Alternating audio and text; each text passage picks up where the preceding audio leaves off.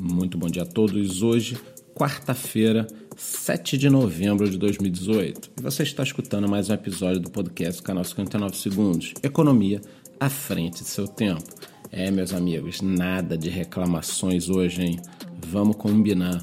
Tudo bem que a alta não foi tão grande assim, mas sair de 6,400 para 6,500 não deixa de ser um negócio tão ruim assim no mercado que andava parado há tantos dias. É claro que uma alta de 100 dólares acabou dando uma animada, como vocês estão percebendo até na minha voz, e isso puxou as altcoins aí.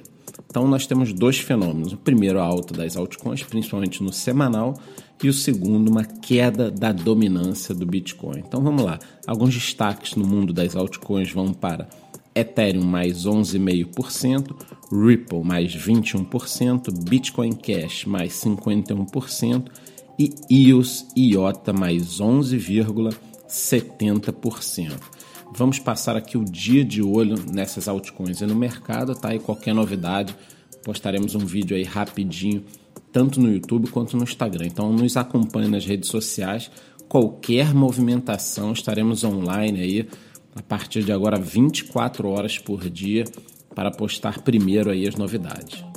Bom, e no campo das notícias eu tenho aqui algumas informações, começando pela Alemanha, tá? Uma pesquisa foi feita com mais de mil pessoas em dois estados e identificou um perfil de faixa etária investimentos. Então vamos lá.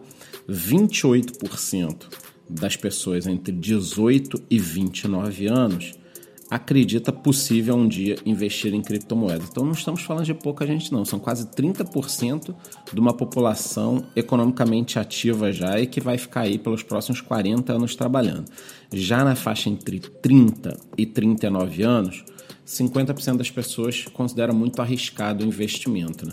Provavelmente elas consideram arriscado numa pesquisa porque elas não sabem falar sobre o assunto. Então, o que você não conhece, é claro que é arriscado para você. Por que eu estou falando dessa pesquisa? Porque eu já fiz inclusive vídeos sobre a população americana, os milênios, etc. E eu acredito que nós tenhamos nos próximos 10 anos um contingente muito grande de pessoas entrando no mercado de trabalho, que já estão no mercado de trabalho numa faixa jovem, que não tem medo e querem investir em criptomoeda. Então é mais um motivo para acreditar num impulsionamento nos próximos 10 anos, que já vai acontecendo, tá? Não é partir daqui a 10 anos, não. É que já está acontecendo. Uma outra notícia muito, muito interessante, tá? É que na Espanha a autoridade portuária de Valência integrou a plataforma TradeLens, tá? que é um ecossistema desenvolvido em parceria da IBM com a gigante Maersk, empresa muito conhecida no mercado de logística, navegação, etc., transporte. Então, o que, que esse sistema faz? Ele atua na cadeia de suprimento. Então, esse TradeLens tem mais de 20 participantes já integrando essa cadeia, né? mais de 150 milhões de dados processados e ele atua basicamente ajudando aí no envio de contêineres, armazenamento, documentação e toda essa parte da cadeia de suprimento. Para vocês terem uma ideia, ele é capaz de ajudar com uma redução de até 40% no tempo de envio, fora a questão de guardar as informações. Então não é brincadeira. Se você se interessa por essa área de logística, aliás, se você não se interessa também, vai passar a se interessar sim. Vamos lá, entra no YouTube e pesquisa porque eu tenho dois vídeos. Um específico, blockchain e logística, e um segundo vídeo onde eu mostro três projetos que já atuam nessa área. Então deixa de ser preguiçoso, clica lá nos vídeos e nem que você coloque para assistir mais tarde, mas é um segmento que será totalmente modificado, já está sendo, tá? Mas será muito modificado pela tecnologia blockchain. E para encerrar esse podcast de hoje, vem informação dos Estados Unidos de que a Texas State Security Board emitiu uma ordem para que a AWS Mining Australia pare imediatamente de captar investimentos tá, das pessoas físicas de lá. Essa empresa não tem autorização, ela vende contratos de mineração na nuvem prometendo retornos passivos aí de até 200%. Também, pelo que eu estou entendendo, é dona da MyCoinDeal, uma exchange que não é muito clara no que, que faz e nos níveis de segurança.